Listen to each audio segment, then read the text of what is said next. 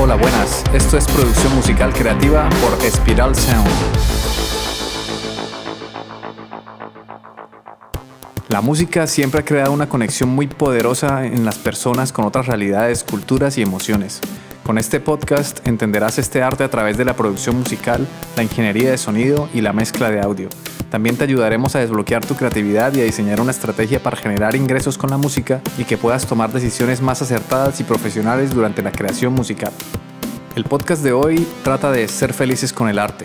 Se dice que estamos en ensoñación, no estamos presentes, es decir, que andamos por la vida con miles de pensamientos que no nos dejan centrarnos y disfrutar del momento presente.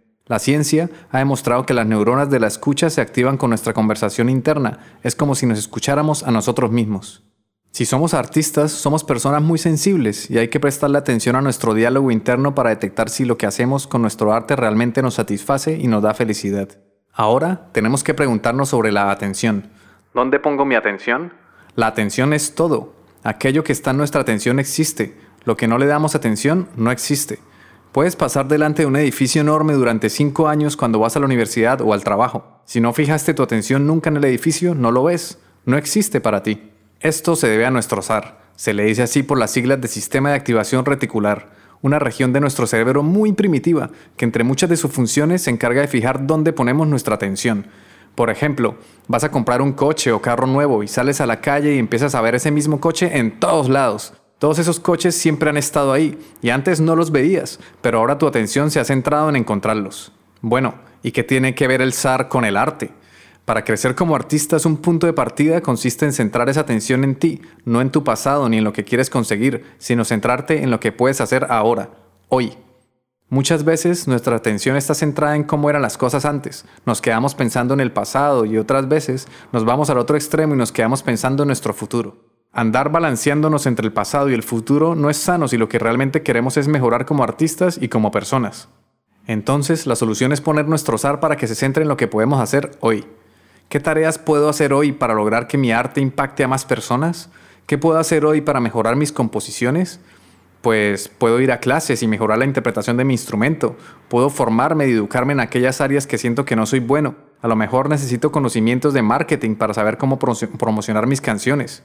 Hay muchas cosas que podemos hacer hoy para evolucionar como artistas. A lo mejor es cuestión de detenerse un poco, pensar y actuar. Por otro lado, también se trata de tener un objetivo artístico que no dependa de los demás, cuando ponemos en el otro nuestro bienestar, ahí vienen los problemas. Entonces, si lo que quieres es hacerte famoso, estás poniendo tu felicidad en manos de las demás personas. Tu felicidad depende del número de seguidores de tus redes sociales que indican qué tan famoso eres. ¿Qué le da felicidad a una persona? Cuando les preguntamos a los niños qué les gustaría ser cuando grandes, nos suelen mencionar superhéroes. Superman, Wonder Woman, Iron Man o Spider-Man. Personajes que buscan ayudar y salvar a las demás personas. Desde pequeños lo sabemos, pero luego crecemos y se nos olvida. Aquello que nos da felicidad es el servicio. Cuando estás haciendo algo que aporta e impacta positivamente a las demás personas, hagas lo que hagas, en el campo que sea, sentirás que la vida vale la pena. ¿Qué hay de interesante en todo esto? Pues que ya de pequeños lo sabíamos. Sabíamos que cuando pensamos mucho más allá del dinero o la fama y pensamos en ayudar a las demás personas, nos sentiremos plenos. Si replanteamos nuestros objetivos y en lugar de pensar, quiero ser famoso para tener dinero y comprarme un auto de 50 mil dólares, mesas de mezcla de 30 mil y guitarra de 5 mil, que ojo, si la consecuencia de ayudar a los demás es ganar dinero, pues vale, estamos en un sistema que funciona así. Si no te gusta el sistema, pues hay opciones y te vas a una montaña aislado de la sociedad. Eso sí, hasta la persona más ermitaña necesitará ayuda de las demás personas y se sentirá plena ayudando a otras personas. No estoy diciendo que no podemos proponernos ganar más dinero o tener objetivos ambiciosos de llegar muy lejos, pero es fundamental que nuestra felicidad no dependa de esas cosas. Aquí lo importante es el propósito que tenemos. Si al final conseguiremos dinero, ¿es mejor ayudar a las personas y a cambio generar ingresos? ¿O es mejor perseguir a toda costa el tener más y más dinero sin importar lo que le pase a los demás? Hay gente famosa infeliz y hay gente famosa feliz. Lo mismo con el dinero. Por eso la fama y el dinero no son buenos o malos, simplemente son herramientas que existen. Pero para mí perseguirlas es un objetivo banal. Hay algo mucho más allá. Pensemos. Yo siento que la vida vale mucho más la pena si nuestro objetivo como músicos y artistas busca plantearse preguntas como por ejemplo, ¿cómo podemos hacer para aportar a la cultura? ¿Cómo podemos mejorar el arte de la música? ¿Cómo podemos ayudar a los demás a través de la música? Y cualquier otro objetivo que se te pueda ocurrir que esté a favor del servicio. De por sí, La música es una terapia, es una forma de conectar el espíritu humano con lo divino. La música nos puede llevar a estados de satisfacción y gozo, es una catarsis, una purificación emocional. Hay canciones melancólicas y tristes que nos pueden servir para curar y sanar un momento difícil de nuestras vidas. Hay otras canciones que nos aportan alegría y buena vibra, que nos contagian de emociones potenciadoras. Entonces no importa si la música es triste o alegre, lo que importa es la emoción que estamos viviendo gracias a esa música. Muchas veces necesitamos de una canción triste para poder sanar una herida emocional. Otras personas lo que hacen es, si están tristes, pues poner una canción alegre y como una salsa para animarse un poco y sentirse mejor. Ahí está la música y cada persona la utiliza a su gusto. Si te ha gustado este episodio y quieres conseguir un sonido profesional, ve a espiralsound.com. No olvides suscribirte a nuestra newsletter sobre producción musical, desbloqueo creativo y empresa musical, además de valorar con 5 estrellas este podcast. Por otro lado, las letras de las canciones se encargan de configurar un pensamiento, de generar una forma de entender el mundo.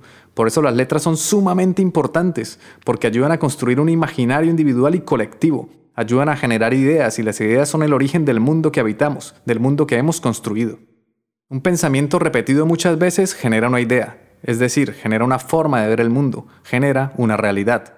Si no fuera por las ideas, ni tú ni yo estaríamos participando en este podcast. No tendríamos internet ni un teléfono móvil. Si no fuera por lo que viene del mundo de las ideas, no existiría ningún instrumento musical, ni tu guitarra, ni tu micrófono, ni una flauta. Una persona que observó su realidad, imaginó una nueva realidad, analizó la situación, detectó posibles soluciones y las ejecutó para transformarlas en algo nuevo, como por ejemplo inventar un teléfono móvil.